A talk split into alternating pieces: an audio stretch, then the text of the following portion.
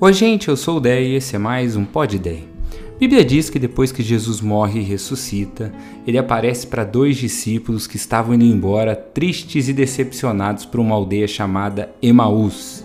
Afinal de contas, eles viram quem eles achavam ser o Messias morrer numa cruz. Humanamente falando, o sonho tinha acabado, a esperança toda tinha sido em vão, porque o líder que eles seguiram por tanto tempo estava agora sepultado. Mas essa história não acabou ali, você sabe disso, Jesus ressuscitou e foi até eles. Vamos lá, algumas lições interessantes. Primeiro, eles iam pelo caminho conversando sobre Jesus, sobre tudo que tinha acontecido, quando Jesus, com outra aparência, se aproxima deles. Interessante como Deus aparece quando a gente para para refletir sobre ele. Onde estiverem dois ou três, ali estarei eu, disse Jesus. Daí, Jesus, com outra aparência, pergunta para eles do que eles estavam falando. Eles se indignam da desinformação do cidadão e explicam o que tinha acontecido com o seu Messias, que tinha morrido nas mãos dos religiosos. Ao que Jesus responde: Como vocês demoram para crer em tudo que os profetas disseram? E essa frase me incomodou muito hoje. E eu queria parar nela um pouquinho para refletir com você.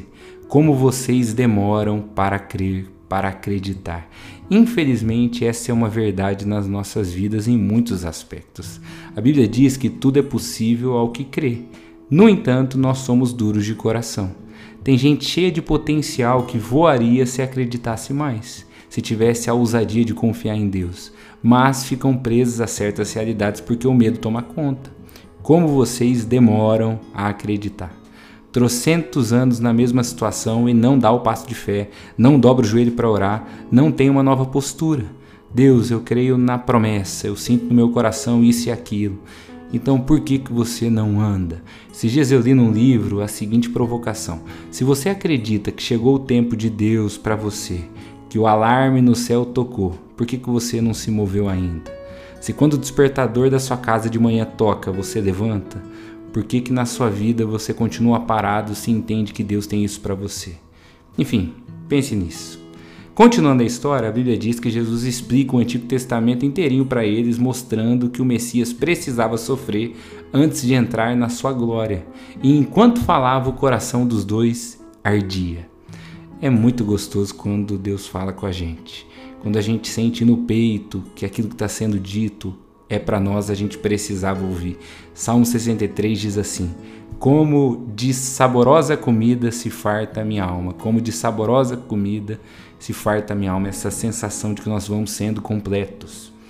Daí a história continua e a Bíblia diz que eles chegam perto da aldeia onde eles ficariam e Jesus faz menção de quem continuaria na estrada, só para esses dois discípulos pedirem para ele ficar mais. Eu acho que de vez em quando Deus permite que a gente escolha novamente, que a gente peça para Ele ficar mais, porque o amor pressupõe liberdade. Nós precisamos querer mais de Deus. Deus é um gentleman.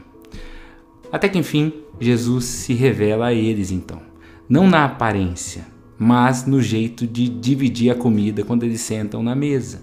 Jesus sentou, pegou o pão, abençoou, partiu e deu a eles. E nessa hora, pelo jeito como Jesus fez isso, eles percebem que é Jesus. Jesus não se revela na aparência, nem dizendo quem é no argumento de autoridade. É o jeito de Jesus que entrega que é Ele. E ainda é assim. Jesus disse que nós saberemos quem é dele e quem não é pelo tanto de amor como as pessoas se tratam. Esses dias eu vi o Judah Smith falando que tá cheio de gente imaginando Jesus falando num tom que ele nunca falou. Na cabeça dessas pessoas, Jesus é ríspido, grosso, sarcástico, malvado, duro, julgador e dinheirista. Esse aí não é Jesus, não, esse aí é o trauma. Esse tom você pode ter assimilado de muitas formas, talvez até com um pastor, um tio religioso, um padre, um pai rígido, um professor da escola bíblica. Mas não foi com Jesus. Jesus é reconhecido pelo amor, pelo compartilhar e pelo cuidar. E para encerrar, assim que eles reconhecem quem Jesus é, Jesus some, desaparece instantaneamente. Por quê? Por que, que Jesus não ficou mais? Me parece que Jesus queria que eles se encontrassem com ele e com os demais discípulos em Jerusalém, de onde eles nem deveriam ter saído, e é exatamente o que acontece. Jesus parou de falar ali para falar onde Jesus entendia que eles deveriam estar. Talvez isso aconteça com você e comigo. Poxa, por que, que eu não tenho percebido mais a boa mão de Deus aqui como era antes, os sinais, a sua voz?